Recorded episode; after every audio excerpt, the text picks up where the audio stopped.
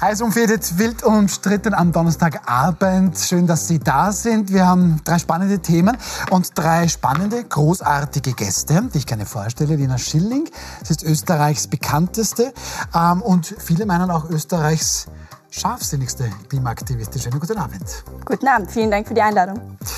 Neben mir auf der anderen Seite Österreichs bekannteste und wohl auch einer der härtesten Strafverteidiger des Landes. Der schmunzelt da. Äh, Manfred Einetter, schönen guten Abend. Guten Abend. Und der dritte im Bunde, Physiker der Nation, das darf ich sagen, Forschungsbeauftragter des Landes Burgenland und stets für Überraschungen gut, muss man auch sagen, Werner Gruber. Guten Abend. Schönen Abend. Derzeit findet in Brüssel ein EU-Sondergipfel zum Thema Migration statt. Österreich und sieben weitere EU-Länder stellen da wem auch immer die Route ins Fenster und schreiben einen geharnischten Brief. Man droht mit Blockade, Auszug aus diesem Brief. Unserer Meinung nach ist das derzeitige Asylsystem kaputt und nützt in erster Linie den zynischen Schleppern, die das Unglück von Frauen, Männern und Kindern ausnutzen. Das ist der Brief von insgesamt acht EU-Staaten an EU-Kommission, an EU-Rat. Herr Einetter, wenn das nicht geändert werde, dann drohen Österreich und diese anderen sieben EU-Staaten mit Blockade. Glauben Sie, kommt man mit Erpressung tatsächlich weiter? Die ganze Welt besteht täglich aus Erpressung. Äh, nein, natürlich nicht. Aber ich finde diese Aktion zumindest verständlich aus österreichischer Sicht. Denn äh, tatsächlich sind ja wir überbelastet in diesem Land. Das wird ja allgemein in Europa anerkannt. Und es ist der, man kann vielleicht fast sagen, verzweifelte Versuch, die EU dazu zu bringen, endlich eine einheitliche Asylpolitik zu betreiben. Das heißt, solange nicht alle an einem Strang ziehen, wird immer das Problem sein, dass in, weiß ich nicht, Ungarn gibt's 20 Asylanten, bei uns gibt's 100.000. Ja. ja. Und äh, auch in sonstigen Ostblockländern sind die nicht sehr wohl äh, gelitten. Und die Asylanten wollen ja auch gar nicht dorthin, muss ich auch dazu sagen. Ne? Die wollen ja nur zu uns nach Deutschland äh, oder in andere Länder, Schweden, wo es jetzt auch eine sehr restriktive Asylpolitik einführt. Also es ist schon ein gesamteuropäisches Problem, wird aber nicht als solches behandelt.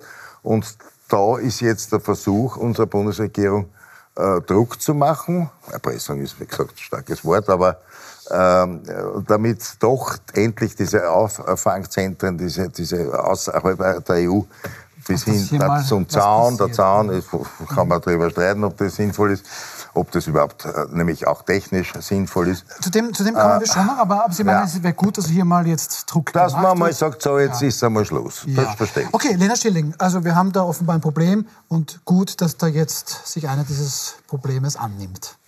Wir haben ganz viele Krisen und Probleme und ich glaube auch, dass das Thema Flucht eins ist, das uns jetzt in den nächsten Jahren weiter beschäftigen wird. Das sehen wir ja auch. Und klar braucht es dafür irgendwie Lösungen, aber nur darüber zu reden, wie man mit Menschen umgeht, die fliehen aus Gründen. Ich meine, Asyl kann, ist ein Menschenrecht und das mit Grund und Asyl soll man beantragen können.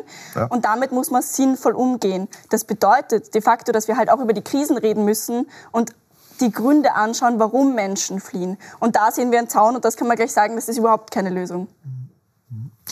Werner Gruber, Sebastian Kurz hat das an sich ganz erfolgreich gemacht. Er hat da so eine Allianz der europäischen Staaten geschmiedet. Karl Nehammer macht das jetzt weiter oder bringt das zu Ende? Naja, also wir haben gesehen, dass der Herr Kurz, der die Balkanroute mehrfach geschlossen hat, mehrfach geschlossen hat eben nicht geschlossen hat. Und vielleicht ist ganz kurz zum Zaun. Die USA haben das vorgeführt, was ein Zaun gebracht hat, nämlich genau gar nichts. Das Problem ist nicht eine einfache Lösung, es ist leider eine relativ komplexe Angelegenheit. Und ich habe oft genug auch in diversen Verhandlungen, Erpressungen sind nie gut. Ganz ehrlich, wenn ich mich mit Leuten zusammensitze, braucht es, und das ist das, was mir in den letzten Jahren und Jahrzehnten fehlt, eine gute, vernünftige Außenpolitik. Und ich bin vor ein paar Wochen an diesem Tisch, genau an diesem Platz gesessen und habe damals gemeint, Österreich ist noch nicht in der EU angekommen und das sagen wir nicht.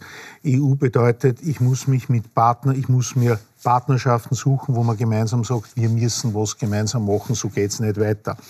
Und das ist genau das, ich glaube, die äh, EU-Staatssekretärin, wenn der hört, dann sieht man nichts, weil das wäre eigentlich ihre Agenda, dass es jetzt Kanzlerangelegenheit ist. Und den Begriff verzweifelter Versuch, ja, das haben wir. Und wir müssen Dublin dieses Abkommen, wo es darum geht, um auch Migration. Und ich sehe jetzt ein ganz großes Problem, was die Migration, wir brauchen dringend Arbeitskräfte. Und Hochqualifizierte. Da kommen wir, ja, aber, Ja, ja. aber jetzt machen wir, jetzt machen wir, noch ja, Moment, den nein, fertig ähm? Schritt, Schritt für Schritt, den Gedanken bitte fertig, aber wir kommen noch zu den Fachkräften. Äh, nein, das Problem ist, dass wir haben jetzt, wir brauchen dringend Fachkräfte und wir hatten einmal in Österreich ein extrem tolles System. Da konnte man mit der österreichischen E-Card auf den Philippinen zu jedem Arzt und in jedes Spital gehen und das wurde 100% anerkannt und das hat funktioniert, nämlich aus dem einfachen Grund. Die Philippinen haben eine tolle Ausbildung gehabt. Die haben wir einen Deal gemacht, zu sagen, ihr kommt nach Österreich als Pflegerinnen und Pfleger, das ist ja jetzt ungefähr 20 Jahre.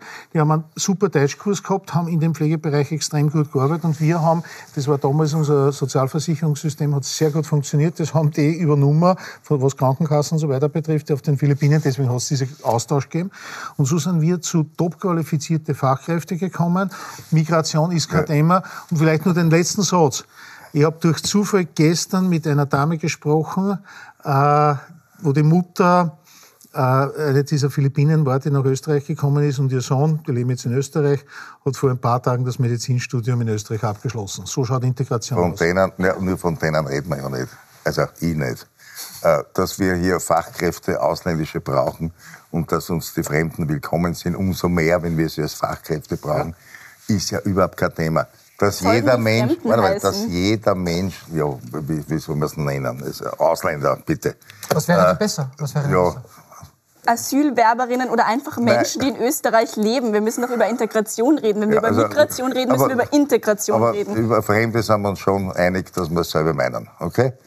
Äh, gut. Es gibt also alles auf diesem Gebiet. Selbstverständlich soll jeder das Recht auf Asyl haben, der es wirklich die Anspruchsvoraussetzungen erfüllt. Überhaupt kein Thema.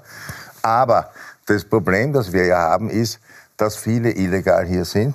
Hier sind die keinen Recht, keinen Anspruch auf Asyl haben. Und das treibt halt ungeheure Auswüchse. Ich habe mir extra einen Akt mitgenommen, um anhand dieses Beispiels zu zeigen, wie es bei uns tatsächlich läuft. Äh, wurde ich als Verfahrenshelfer bestellt. Gott sei Dank hat mir das da ein NGO-Anwalt abgenommen, weil ich hätte nicht gewusst, was ich einschreiben soll in die Verwaltungsgerichtshofbeschwerde.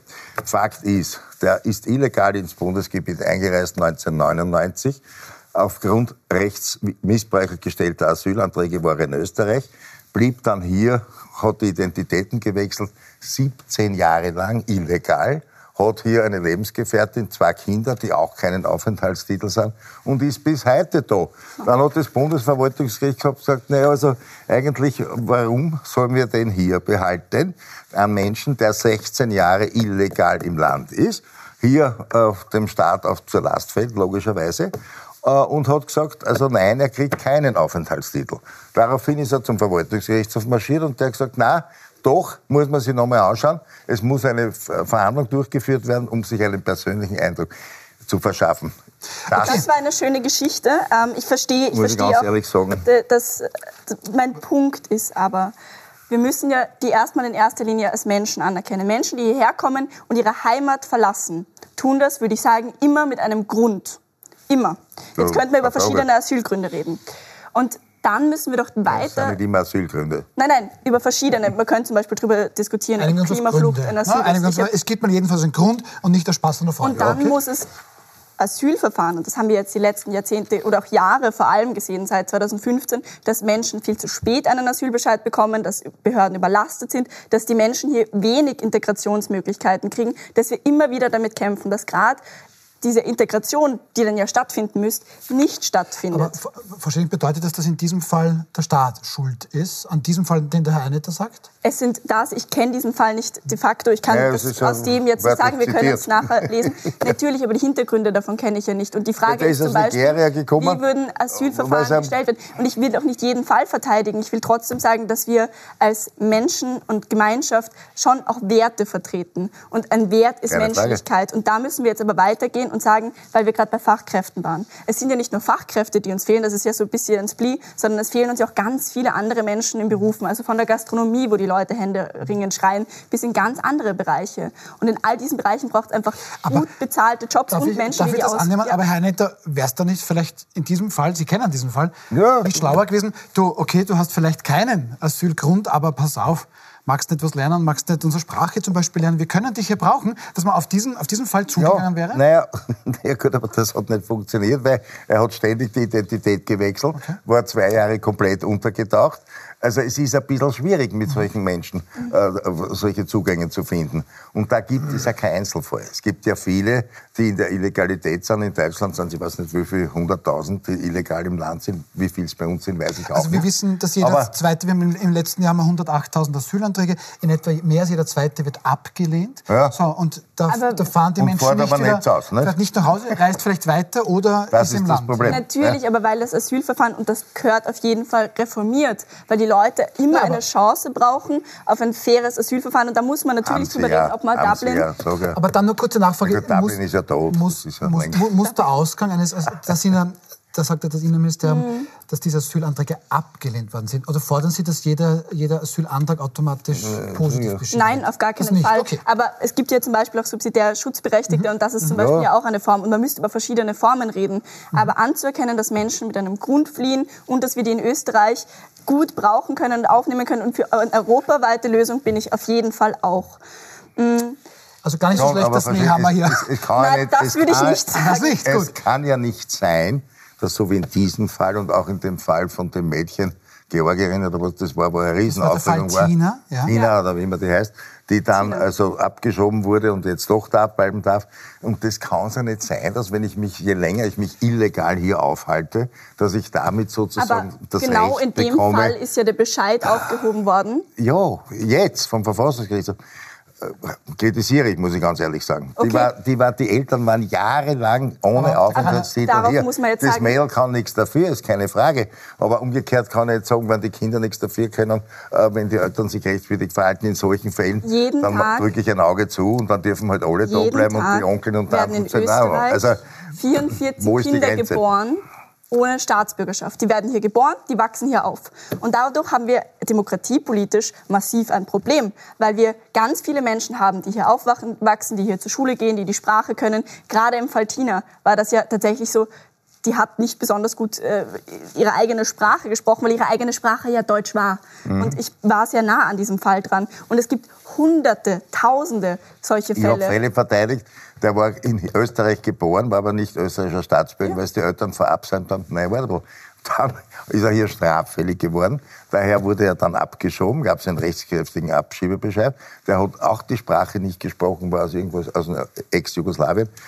Ja, ist ein Pech. Da hätte er nichts angestellt. Nicht? Also, aber es sind ja nicht alle von denen straffällig. Das ist eine Unterstellung, die ich nicht Nein, versuche es mal. Das ist auch nur ein Beispiel, weil Sie sagen, sie spricht nicht einmal die Muttersprache. Nein, da einigen wir uns drauf, es ist sicher nicht Gibt, jeder Mensch, der nach Österreich kommt, straffällig, aber es ist auch nicht jeder, der hierher kommt, ähm, ein Heiliger. Nein, nein, ein Heiliger. Das eine heilige ganz kurz, wo wir beginnen müssen, ist, dass die Kinder, die hier geboren sind, die Kinder. Ja, darf ich da gleich? Darf ich gleich ja, das ist mal was Wichtiges. Ja, Herr, Gruber, haben Sie den Eindruck, haben Sie den Eindruck, dass vielleicht manchmal Menschen ausreisen sollten, die jetzt definitiv keinen Aufenthalt hier ähm, verdient hätten, dass das aber der Staat nicht schafft. Dafür schafft es hier geborene Kinder, deren Erstsprache Deutsch ist, die hier erfolgreich zur Schule gehen, die hier integriert sind, weil sie hier aufgewachsen sind, die schiebt man ab. Da stimmt doch was nicht, oder?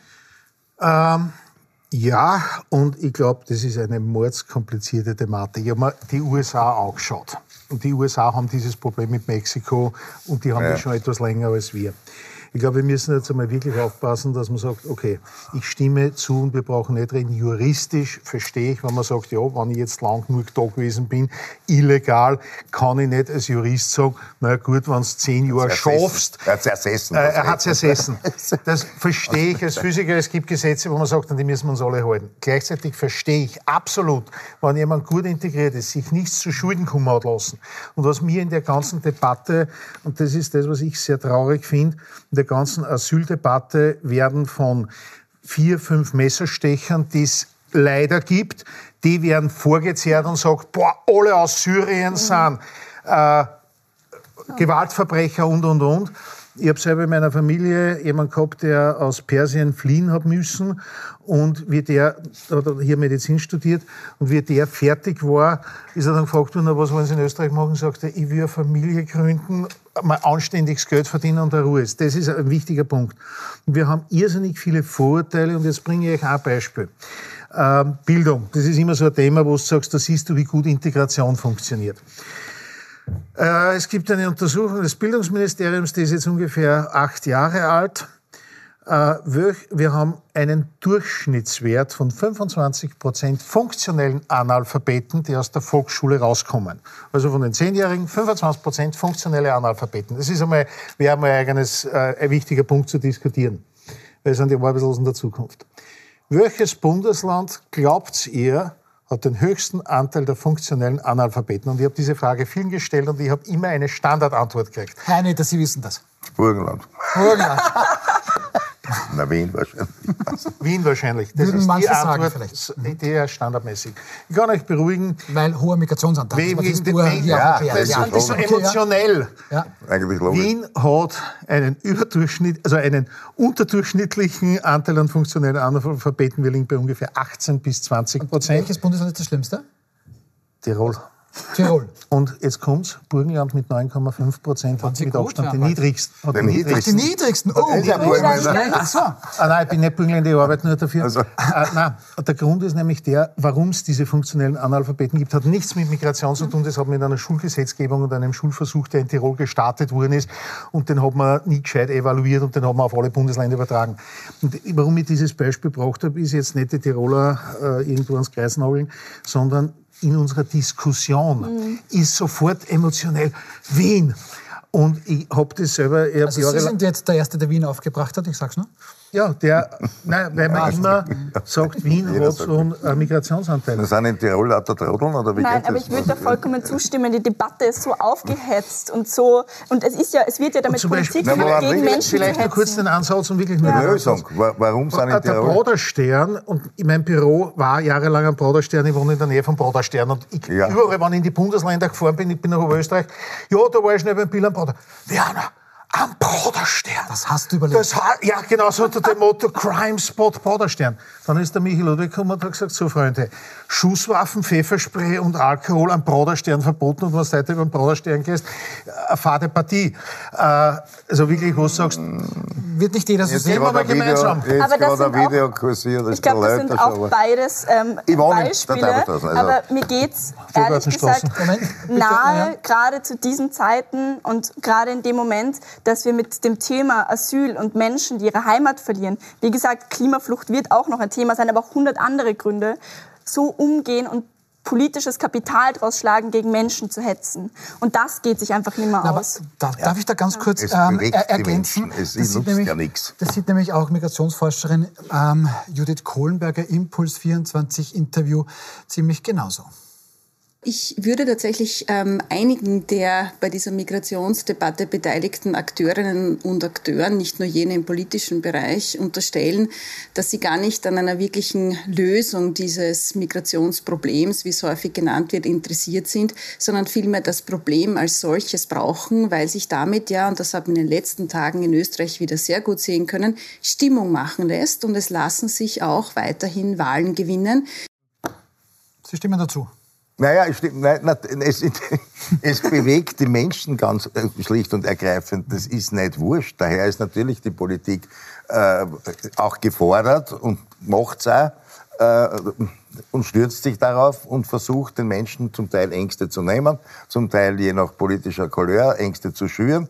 Aber dass es ein Thema ist, ist nicht Schuld der Politik, möchte ich schon auch sagen. Ne? Nein, nein, aber Sondern dass das es- Thema so genutzt wird, um Menschen naja, aber, damit sie, Angst naja, aber zu wo machen. ist die Lösung? Man muss ja das Problem irgendwie lösen. Ja, nicht? Integration Wenn mit Sie den ins Menschen Burgenland fahren heute kommen. und dort schauen und sehen, wie die, wie die verzweifelt sind, weil da die, die äh, Vorsicht, da muss, Migranten Burgenland durch die muss man auf zwei. Sachen aufpassen. ich habe mir tatsächlich die Grenze Was sagen angeschaut. Denn? Es ist dort tatsächlich so, dass wirklich viele Leute durch Ja. private Gärten drüber marschieren. Gleichzeitig, und das möchte ich auch erwähnen, Burgenland ist ein wunderschönes Beispiel für Integration. Es erfüllt die Asylzahlen wie Wien als die einzigen Bundesländer.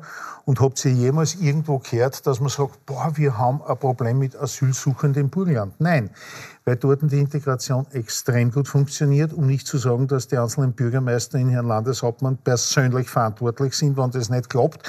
Äh, Und da sehen wir schon, wie wichtig es ist, und das haben natürlich die Bundesländer schon Antworten.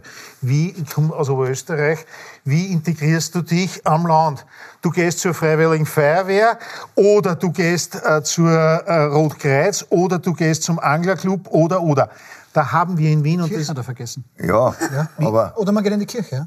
das kommt drauf an, nicht alle. Zuerst mir, muss ja mal asylberechtigt sein, das schon, nicht? Ja, ich will nur darauf hinweisen, wir haben, und ich glaube, wir müssen auf zwei Sachen aufpassen. Wir brauchen Wir ganz, immer alles ganz dringend. Eine gute Migration. Jetzt, ob der Bereich, nämlich, dass der Deutsch kann, dass ich mich mit dem verständigen kann und dass der weiß, was Aber sind unsere dann schauen wir Gesetze. mal, Aber das dann schauen wir mal konkret. ja Dann schauen wir auf mal, dann schauen wir konkret. logisch. Dann Und schauen wir mal dann reden wir über konkret. so alles andere. Meine Herren, da schauen wir mal konkret auf folgende Grafik. Das sind jetzt auch die Herkunftsländer der Asylwerber aus dem Vorjahr. Da hat es insgesamt 108.781 Asylanträge gegeben. Der eine, äh, eine hat das schon gemeint, in Ungarn waren es im gleichen Zeitraum 43 oder 45. Anerkannt sind da bis dato 15,6 Prozent. Selbstständig weitergezogen 41.000. Und dann sieht man hier auch die Herkunftsländer. Das Afghanistan so vorne dran. Ähm, Afghanistan ist ein sehr wichtiges Land. Syrien, Indien, Tunesien, Marokko wird hier auch genannt. So, wenn wir also eine bessere Integration wollen, dann muss man hier die Frage stellen, okay, 41.000 sind jetzt weiter gereist, aber 108.000 Asylanträge. Wir sprechen drüber, und das sagt, glaube ich, jede Expertin, jeder Experte, das muss schnell gehen, der Asylantrag. Wie, wie viele Leute brauche ich, um 108.000 Anträge schnell zu bearbeiten? Also ist Quantität hier wichtige Größe? Je mehr Menschen, desto schwieriger? Auf der einen Seite natürlich ist es eine Herausforderung, damit umzugehen. Ich will gar nicht sagen, dass es nicht auch komplex ist. Ich glaube nur, dass wir es unser Maßstab sein muss, dass wir das schaffen, weil es da um Menschenleben geht. Und da muss der politische Wille sein, dass wir damit einen guten Umgang finden. Und das ist ja keine Unmöglichkeit, das ist nichts, das gegen ein Naturgesetz. Es ist einfach eine Frage nicht politischer Weg. Und da bin ich wieder dabei, lasst uns doch über die Gründe reden, warum Menschen fliehen. Ja, aber da, da, da sind wir ja nicht. Jetzt geht es ja darum, baut man jetzt um Europa einen Zaun oder nicht? Ich glaube, die Gründe sind vielleicht was anderes und das ist aus europäischer Sicht oft gar nicht so leicht zu beheben. Ähm, Lena Schilling meint, nein, das, das ist zu schaffen, das kann man schaffen. Die Frage gebe ich an Sie weiter. Kann man das schaffen oder sind 108.000 pro Jahr zu viel? Das ist wahnsinnig schwierig. Es ist ja immer das Dilemma, einerseits wollen wir den Rechtsstaat ausreizen bis zum geht nicht mehr, andererseits sollen die Verfahren schnell gehen. Also was jetzt? Wenn ich fünf Instanzen habe und dann wieder von vorne anfangen kann, dann kann es nicht schnell gehen. Das ist logisch. Das erinnert mich so wie bei den Windradeln, wir wollen jetzt schnellere Verfahren äh, und dann bleibt der Rechtsstaat wieder auf der Strecke. Also es ist wahnsinnig Aber schwierig. das stimmt, aber Ja. ich glaube, da möchte ich die Frage stellen, was heißt denn Daher, zu viel? Die Menschen kommen ja sowieso. Also Ja, ich, aber daher das ist können ja- wir nicht aber- beeinflussen. Was Das heißt ist ja denn das zu viel? Wir müssen Problem, Umgang dass man außerhalb. Zentren macht, wo man das abklärt vorab. Hat aus Ihrer Das Sicht ja jeder Sinn. Mensch, der es nach Österreich schafft, hier ein Bleiberecht? Ja oder nein? Hätte Sinn, machen wir nicht. ne? Das kann man so nicht sagen. Ja, es braucht ein Bleiberecht für alle Menschen, die herkommen, weil sie bedroht sind. So, also soll jeder Mensch, der äh, es nach Österreich schafft, einfach hier. Warum nicht? Äh, Weil äh, es ist ja die Idee schon lange, gibt es das, dass man Auffangzentren außerhalb Europas schafft. Von Oder an den der EU Grenzen der- oder an den Grenzen zur EU. Statt ein Zaun ist viel gescheiter. Man macht Lager wie dann Moria, das hat super funktioniert. äh, entsprechend vernünftig ausgestattete und gestaltete Auffangzentren, wo einmal vorab selektiert wird, ob der überhaupt eine Chance hat oder nicht. Und wenn von vornherein klar ist, er hat keine, so wie der mein Nigerianer da, war war vollkommen klar, Nigeria ist alles ruhig und der ist trotzdem 20 Jahre illegal da, dann ist das, dann läuft das schief, nicht? Und so sehe ich es da auch. Und da kann man schon einmal vorselektieren und nicht 108.000 Leute einlassen und zuschauen und sie mit Autobussen durch die Gegend chauffieren und, äh, und gleich mal Grundversorgung kostet auch das Geld auch alles, aber das ist wurscht, das können wir uns leisten. Äh, also es ist wahnsinnig schwierig. Und es braucht klarere Regelungen. Vielleicht, vielleicht noch kurz zu dem Nein, die Moria. Regeln sind klar. Das, was in Moria passiert ist, braucht man nicht reden, das ist unterirdisch. Naja. Das ist das Aber- griechische Flüchtlingslager, Es- in dem wir schlimmste Zustände Ja, geherrscht Aber haben. das ja, lässt sich zum. Beispiel durch eine ganz elegante Lösung. Es wechselt jedes halbe Jahr die unter Anführungszeichen Verantwortlichen und nicht nur die Hierarchie, sondern bis oben zu dem, der dort zusammenrahmt. Einmal übernimmt das Österreich das eine Lager, ein halbes Jahr später kommt Frankreich, ein halbes Jahr später kommt Italien. Super Idee. Da kannst Ja. nämlich, weil da weiß ganz genau, wer vor dir ja, war und der ist aber 100% verantwortlich. Da gibt's wirklich viele Lösungen. Was ich nur sehe, und das ist, glaube ich, ein wichtiger Punkt, was wir, glaube ich, in Österreich insgesamt bräuchten, ist eine Anpassung der Beamten an Gegebenheiten. Und das haben wir nicht. wir haben jetzt einen ganz einen anderen und ich will jetzt nicht vom Thema ablenken. Aber der Herr Teichtmeister hat eines gezeigt. Ich habe einmal eine schöne Statistik gezeigt, wie sich die Kriminalität im Bereich Kinderpornografie verändert hat. Und da haben wir gesehen, dass die Anzeigen in den letzten zehn Jahren der Schlagsmänner sich ungefähr verdoppelt haben. Wir haben aber immer nur sechs Leute. Das heißt, da hat sich echt was da, aber es sind genauso wie vor zehn Jahren sechs Leute. Ja, wir haben jetzt größere Migrantenströme, wir brauchen die mehr Leute. Das, aber das weiß ich aus der Polizei. Im Wesentlichen. Die Ja, aber Kinderpornografie. worauf ich hin will, ist, Ja. ich glaube, wir brauchen eine Anpassung, die mehr oder minder fast ein Automatismus ist. Genauso wie, äh, das war, mir hat einmal die Gitte Ederer gesagt, da war sie Stadträtin für Finanzen, naja, die Anpassung der Kanalgebühren an die Inflationsrate hängt von den Wiener Wahlen an. Das passiert immer danach und nicht davor. Das hat sie vor langer Zeit gesagt. Zum Punkt, bitte. Ja. Du bist dann zu Siemens gegangen. Und deswegen, und deswegen hat sie, äh, deswegen hat dann, äh, ich glaube, das war noch der Halbbruder schon der Michael Ludwig gesagt, okay, wir machen jetzt eine fixe einmal im Jahr Anpassung. Dann gibt es Wir diese sind aber nicht in der Stadt Wien. Ähm, Was wäre der Automatismus, den Sie ein vorstellen? Automatismus, dass wir an, in allen Institutionen äh, auf die unmittelbaren Gegebenheiten der letzten drei Jahre, Beamten mehr, äh, die mehr, Beamten mehr oder ne? weniger, es wird ja Bereiche geben, wo weniger ist, entsprechend anpassen. Damit kann ich zum Beispiel die Asylverfahren massiv beschleunigen, dass ich sage, hoppala, wir haben in einem Jahr nur 20.000 und im nächsten Jahr haben wir 80.000. Wir müssen was tun. Das wäre ein Das ist halt- Das klingt, das klingt mal vernünftig. Ich glaube, da waren schon einige, da waren schon einige, da waren schon einige Vorschläge. Ist vernünftig, aber Ich denke, da waren schon einige Vorschläge da. Und dann erlauben Sie mir bitte mal unser erstes Thema zu beenden. Schon. Der ukrainische Präsident Volodymyr Zelensky, der bekommt heute im EU-Parlament Standing Ovations, vielleicht sogar auch mehr. Davor war Zelensky in Großbritannien, in Frankreich, ist dort sehr herzlich empfangen worden, ganz besonders herzlich sogar von einer sehr emotional ergriffenen BBC-Reporterin, die es tatsächlich nicht mehr auf ihrem Sitz gehalten hat und meinte, sie müsse Volodymyr Zelensky umarmen. Also, Europa, so sollen das auch diese Bilder zeigen, steht hinter der Ukraine nach wie vor. Und dann plötzlich mehr oder weniger die Überraschung. Ähm, Volod- Volodymyr Zelensky sagt heute Abend selbst im Interview, diese Kampfjets-Frage dürfte geklärt sein. Einige EU-Länder sind dafür.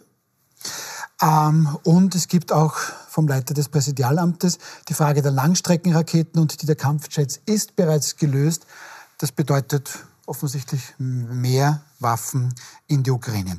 Frau Schilling, da gab es sehr viele rote Linien bis jetzt. Schwere Waffen war so etwas, Kampfpanzer. So jetzt scheint aber auch das Kampfflugzeug keine rote Linie mehr zu sein. Droht da jetzt die Eskalation aus Ihrer Sicht? Ich bin keine geopolitische und keine außenpolitische Expertin, aber was wir ganz klar sehen, ist, dass wir als Österreicher noch immer ein neutraler Staat sind. Und 70 Prozent der Österreicherinnen sind auch dafür, dass das so bleibt. Das heißt, die Frage stellt sich so jetzt erstmal nicht für uns. Worüber wir schon reden müssen, ist, dass wir natürlich eine wirtschaftliche Komponente drin haben, nämlich auch in diesem Ukraine-Russland-Konflikt und da immer wieder in einen Konflikt treten. Also einerseits, weil wir noch immer und noch mehr Gas von Russland beziehen, als es bis jetzt irgendwie aufgetaucht ist. Und auf der anderen Seite, das heißt, es gibt eine, wir eine wirtschaftliche direkte Unterstützung für Russland, muss man ja so sagen.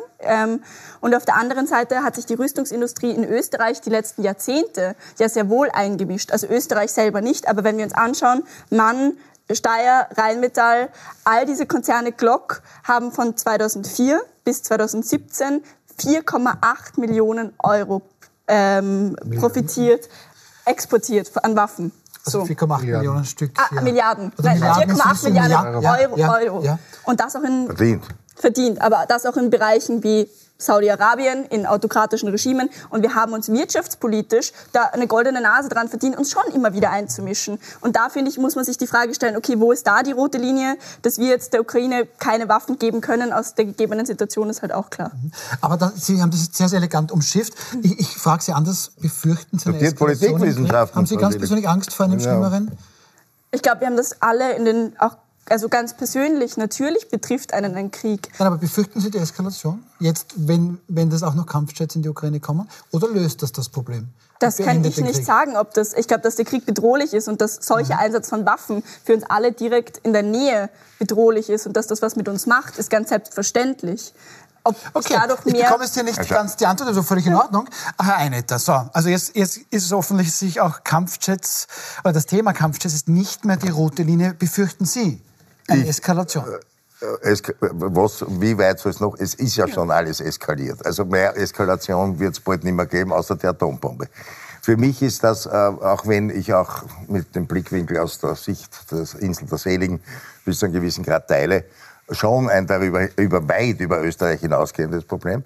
Mittlerweile für mich stellt sich das so dar, dass es ein Kampf äh, des Westens gegen Russland äh, die NATO ist zwar offiziell nicht dabei, de facto, aber natürlich schon, wenn die NATO-Mitgliedstaaten die Panzer und Waffen und wahrscheinlich auch irgendwann Abwehrraketen und äh, Kampfjets liefern werden.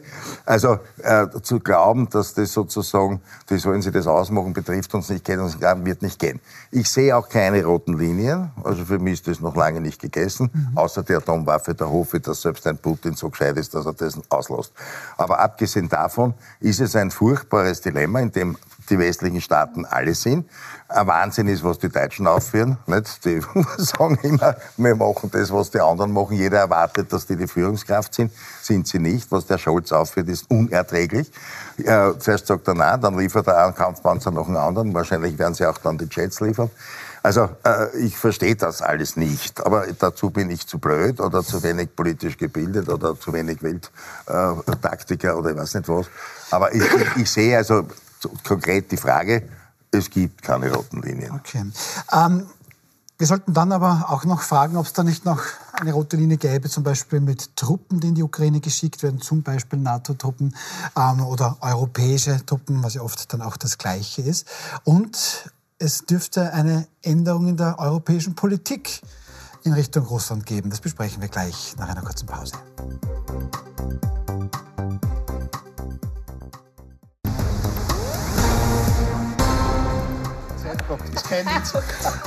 Willkommen zurück hier bei Wild umstritten. Also unsere Gäste sind nicht zu bremsen. Sie haben es gerade ja, diskutiert. die Putin-Krise hätte man an sich gelöst, aber uns los kann er reden. Okay, also hier waren, hier waren ja, konstruktive. Vorschläge. Darf ich jetzt sprechen? Bitte. Gut. Ähm, auffallend ist tatsächlich bei diesem Besuch von Volodymyr Zelensky, ähm, dass sich hier die Diktion der Europäerinnen und Europäer schon ein bisschen geändert hat. Der deutsche Bundeskanzler Olaf Scholz bekräftigt an sich, die Ukraine dürfe diesen Krieg nicht verlieren. Der französische Staatspräsident Emmanuel Macron, bei dem klingt das ganz, ganz anders. Der sagt, wir begleiten die Ukraine bis zum Sieg. Und Puls 24 Militärexperte Gerald Karner, ehemaliger Brigadier des österreichischen Bundesheeres, bestätigt eine Änderung in dieser Politik. Wir haben ja vorher eben diese eher zögerliche Haltung gesehen. Äh, die Ukraine darf nicht verlieren, Russland darf nicht gewinnen. Äh, das geht jetzt über in eine Haltung, die etwa lautet, die Ukraine soll diesen Krieg tatsächlich gewinnen. Äh, und gewinnen heißt, das verloren gegangene Territorium äh, in der Ostukraine und in der Südukraine zurückzugewinnen. Und das heißt Offensive. Und Offensive heißt Panzer, gepanzerte Fahrzeuge inklusive der Kampfpanzer und heißt auch natürlich darüber den Luftschirm zu gestalten. Und der Luftschirm heißt Kampfjets, äh, Abfangjäger. Also, ich bleibe ein bisschen bei dem Gedanken der Eskalation. Ähm, die russische Führung, Wladimir Putin et ali, haben immer auch mit der Atomwaffe, manchmal direkter, manchmal indirekter gedroht. Wie glauben Sie, Werner Gruber, kann das da weitergehen? Droht eine Eskalation? Also erstens einmal, wir haben eine Eskalation, wir haben Krieg. Und wir haben durchaus eine Situation, die sowohl von der sprachlichen Diktion als auch von der Vorgehensweise mich eklatant an den Zweiten Weltkrieg erinnert. Die Engländer haben damals auf die Strategie von Verhandlungen gesetzt. Verhandlungen, Verhandlungen, Verhandlungen. Sie sind, glaube ich, fünf oder sechs Mal vom Hitler ums Haxel gelegt worden. Der Frieden von München war noch, Chamberlain ist nach England gekommen, wir haben Frieden in Europa. Ein paar Wochen später oder ein paar Monate später haben wir den Überfall auf Polen gehabt. Ich glaube, dass wir hier einfach einen Diktator und Putin hat in seinem eigenen Land ein ähnliches Regime wie die Nazis damals herbeigeführt, in dem die Presse unterdrückt worden ist, in dem politische Gegner umgebracht worden sind. Das ist alles gut dokumentiert. Und spätestens mit dem Überfall auf die Krim hätte man sagen müssen, wir greifen weder das Erdgas von Herrn Putin an und wir müssen jetzt nicht gleich groß in die Offensive gehen, aber wir ziehen uns wirtschaftlich zu 100 Prozent zurück. Das hat sowohl Österreich als auch die EU nicht gemacht. Und jetzt zahlen wir einen Preis dafür. Und wenn du in den Krieg ziehst, gibt es zwei Möglichkeiten. Du ziehst dich zurück und gibst auf oder du führst ihn mit allen Mitteln. Und mit allen Mitteln genau das macht man jetzt. Und ich muss dazu sagen, ich bin, äh, das mag jetzt ein bisschen komisch klingen, Pazifist, aber ich habe durch Putin gelernt, Pazifismus besteht nicht darin, gewaltfrei zu leben, sondern dafür zu sorgen, dass eine Gesellschaft oder Europa und die Welt ohne Kriege lebt. Und hier ist Putin ein Aggressor, der Menschen ungerechtfertigt oder ne, es gibt nicht einmal eine Rechtfertigung für Krieg, dass Putin Menschen umbringen lässt, die eigenen Leid verrecken lässt und, und, und. Und ich rede jetzt noch gar nicht einmal von den ganzen Folterungen, die da auch noch stattfinden. Okay, aber das mal und dieser Person muss und wenn ich sage, ich unterstütze die Ukraine, muss ich ehrlich sagen, gibt es dann immer die, also wir in Österreich haben sowieso die Situation, wir sind neutral. So uns trifft es genau gar nicht. Aber wenn ich jetzt Scholz, Macron oder wie auch immer wäre, sage ich so, Freunde in der Ukraine, äh, und da verwende ich den Begriff Freunde, zu sagen, okay, was braucht ihr in welcher Menge und wir stören euch an die Grenze und ihr nehmt es. Wir dürfen nicht einmarschieren, dass man nicht die NATO-Verträge, dass man da nicht die NATO einziehen, aber da diskutiere ich nicht drüber. Aber das ist ja alles, Herr Gott, das ist alles schon, sind äh, schon so gesehen schon passiert. Ähm, nein, das ist noch nicht passiert. Die Kampfflieger naja. haben es noch nicht. Naja, nein, aber man hätte, man hätte, nein, Sie sagen, man hätte da gleich machen sollen. Der Krieg dauert es fast ein Jahr und da ist sehr wenig gleich passiert. Aber Sie haben was ganz Wichtiges gesagt, Gas und Schilling, Sie haben es schon angesprochen. Wir, wir waren, wenn ich wir sagen darf, eigentlich sehr stolz. Anfang letzten Jahres Österreich ca. 80 Prozent Gaslieferungen aus Russland. Die Bundesregierung, so hat sie uns dann gesagt, mhm. hat es geschafft auf 20 Prozent runter. Wir haben letzten Oktober nur noch 17 Prozent mhm. russische Gaslieferungen gehabt. Ähm, das war wirklich ein guter Erfolg. Jetzt plötzlich die Überraschung, wir stehen schon wieder bei 70 Prozent und finanzieren indirekt diesen Krieg mit. Was ist da los?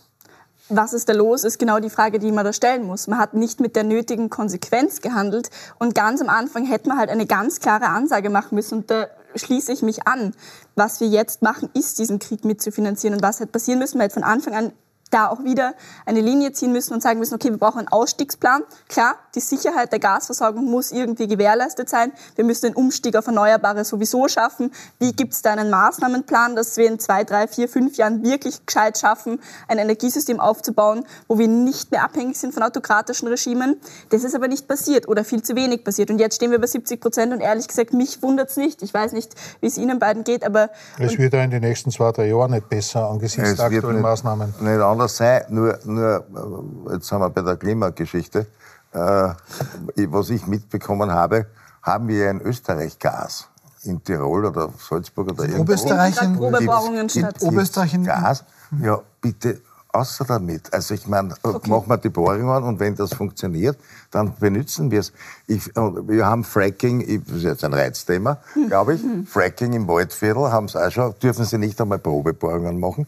Dafür importieren wir lieber aus Amerika, wo aus, nicht ausschließlich, aber viel Fracking, glaube ich, betrieben wird. Professor weiß das besser.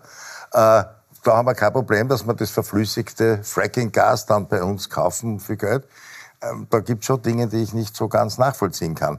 Also warum das nützen wir, versuchen wir nicht unsere Ressourcen? Suchen wir das Gas bei uns. Suchen wir das Gas. Ja. Das sind zwei verschiedene Ebenen. Also auf der einen Ebene geht es um eine friedenspolitische Ebene und auf der anderen Seite geht es um eine Ebene, wo es um die Klimakrise geht. Wenn wir über die Klimakrise reden, ist es ziemlich ja, wurscht, ob das jetzt tun, Gas... herkommt, das Gas. Naja doch. Also Wieso? genau das.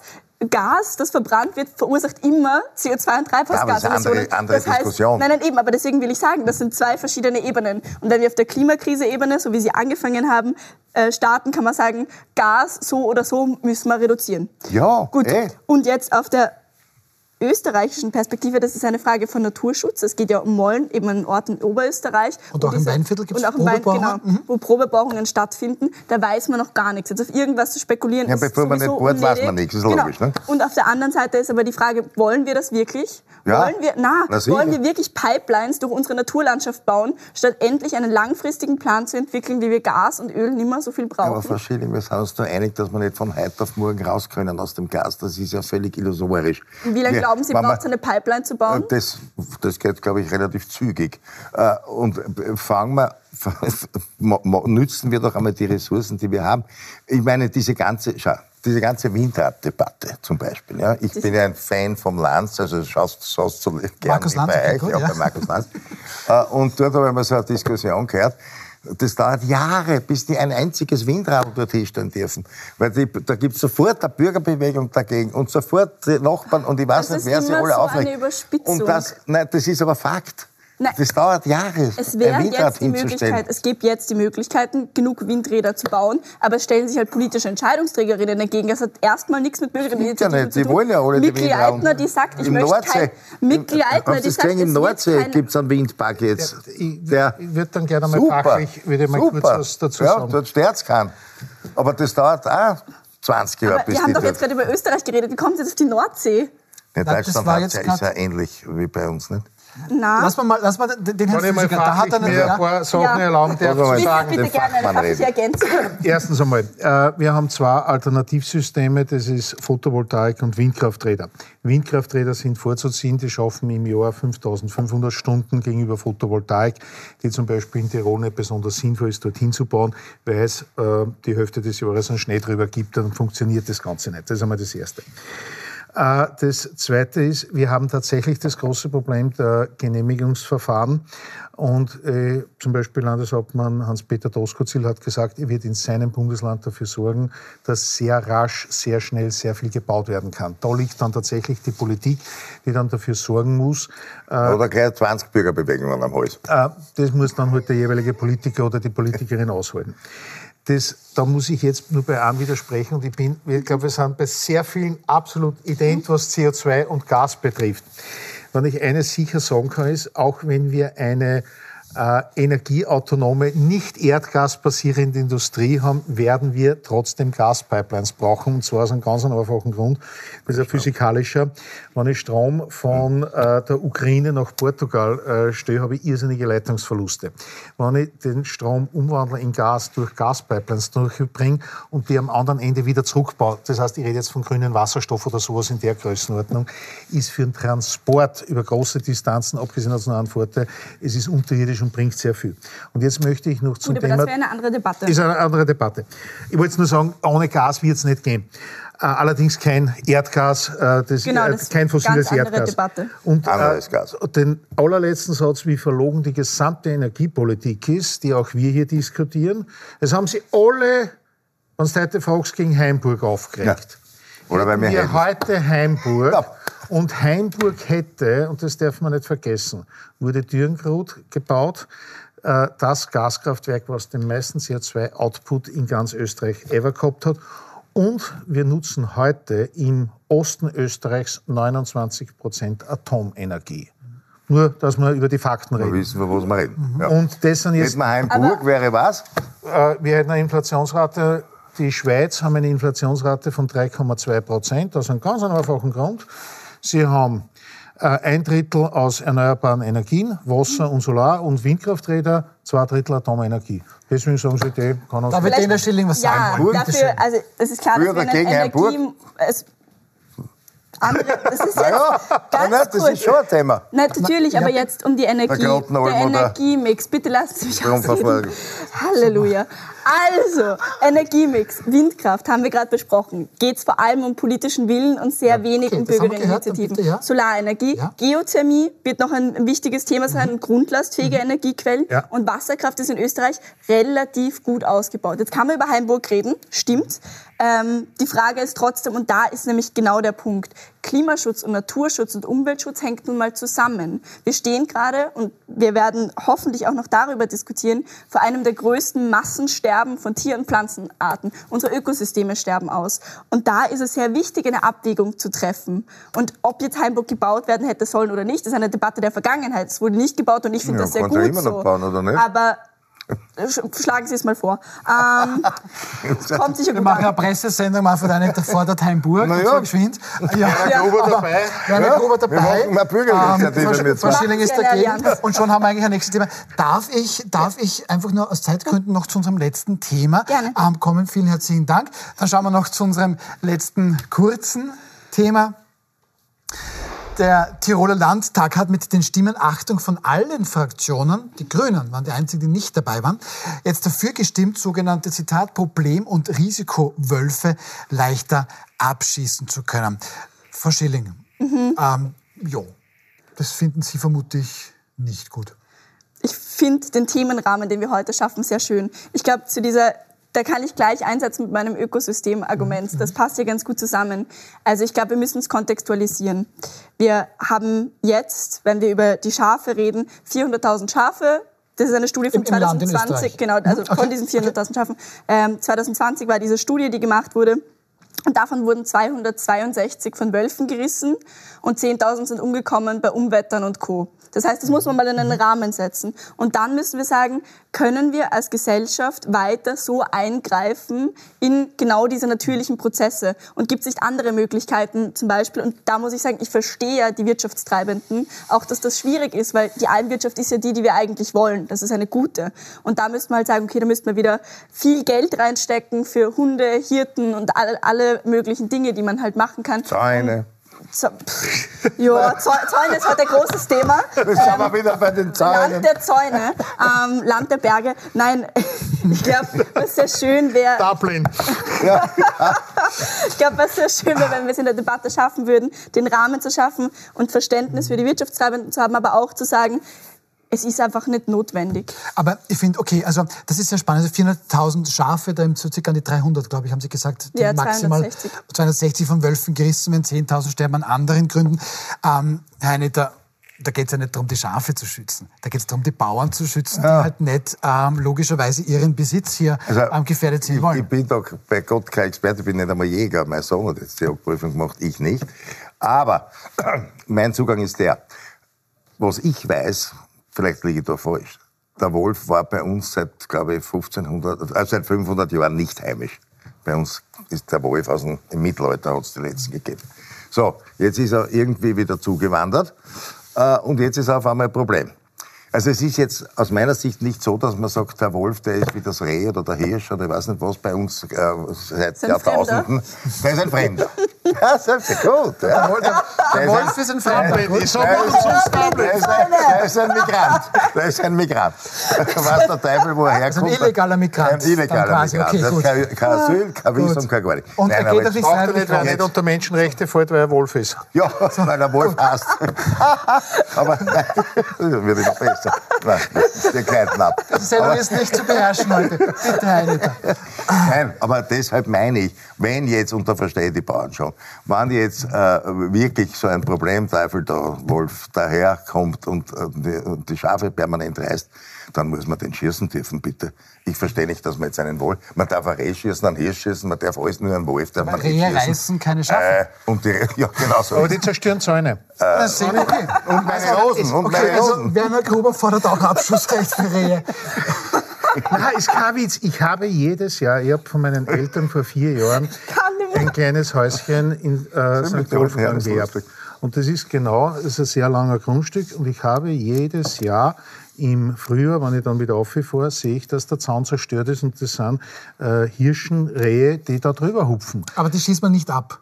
Leider. Oh ja. Also leider. Das darf man ja bejagen, entschuldige. Dafür gibt es das Jagdgesetz. Ja. Ich wollte nur Okay, also würden Wölfe jetzt Zäune zerbeißen, dann dürfte man sie nicht schießen. Äh, ich will jetzt vielleicht noch auf eins hinweisen und ich glaube, das sollten wir uns im Klaren sein. Erstens einmal lässt sich das mit den Wölfen ganz leicht erledigen, indem man sagt, dafür gibt es einen kleinen Fonds, wo man sagt, durch zu, was ist dann Schaden entstanden und der Ruhe ist, weil das Ganze haben wir auch für andere Dinge. Das Zweite, wir müssen sogar damit rechnen, dass noch viel mehr Tiere kommen. Leider nicht nur die großen, sondern auch ganz kleine. Wir sehen jetzt aufgrund des Klimawandels. Es war das Saurüsselgebirge äh, zum, äh, zu den äh, Zecken bis nach Asien hat es einen Gürtel gegeben und das Saurüsselgebirge war nach Deutschland so wirklich das Bollwerk und deswegen haben die Deutschen in Bayern nicht mehr FSME impfen müssen, weil die haben es nicht gehabt. Und jetzt sehen wir schon, dass halbwegs Bayern betroffen ist und jetzt kommt in vier, fünf Jahren rechnen wir, dass die Zecken bis nach Baden-Württemberg aufgrund des Klimawandels mhm. kommen. Der Wolf, und Sie haben das so schön gesagt, vor 500 Jahren, ja, da haben wir hier auch eine andere Temperatur gehabt und jetzt kommt der wieder zurück. Wir müssen noch mit vielen anderen Tieren rechnen und da wäre jetzt die Politik gefordert, herzugehen und zu sagen, so Freunde, mit welchen Viecher müssen wir in fünf Jahren, in zehn Jahren, in 20 Jahren rechnen? Wie weit sind die problematisch für ein Ökosystem? Da gibt es durchaus nicht unproblematische Geschichten, dass sich sowieso da sehr viel verändern wird. Und ich glaube, dass man da jetzt einmal entspannt sein soll. Die paar Landwirte, die das trifft, und für die ist das durchaus ein massiver finanzieller Schaden. Geld, oder? Kriegen die keine Entschädigung? Kriegen Entschädigungszahlungen sogar. Aber da geht es, glaube ich, eh um andere Dinge. Aber ich würde zustimmen. Bleiben wir bei dem Punkt. Ja, das war gerade so ein wichtiger Punkt. Ja, das Punkt. ist ein guter Punkt, dass wir, dass wir, Entschuldigung, wenn ich da so rüde schon reingrätsche, das ist, glaube ich, ein guter Punkt, dass man hier diesen Ausgleich auch findet. Ja. Und auch ein bisschen, aber das ja, aber Problem ist ja der größte Problem. Problem schießen, das verstehe ich nicht. Nein, ähm, die Tiroler äh? machen es ja eh. Also, ähm, das Problem, Warum also, darf ich ihn nicht bejagen?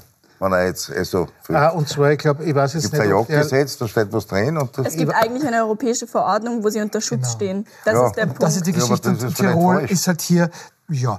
Warum ist das europäisch Die Frage ist, kann man, den, kann man den industriellen Nutzen durch Wolfschnitzel oder gefüllte Wolf...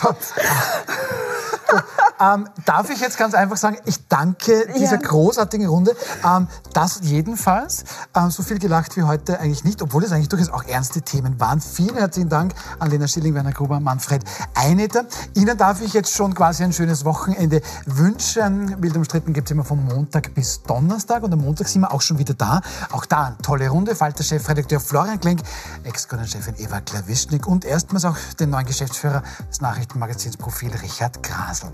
Ihnen einen schönen Abend noch.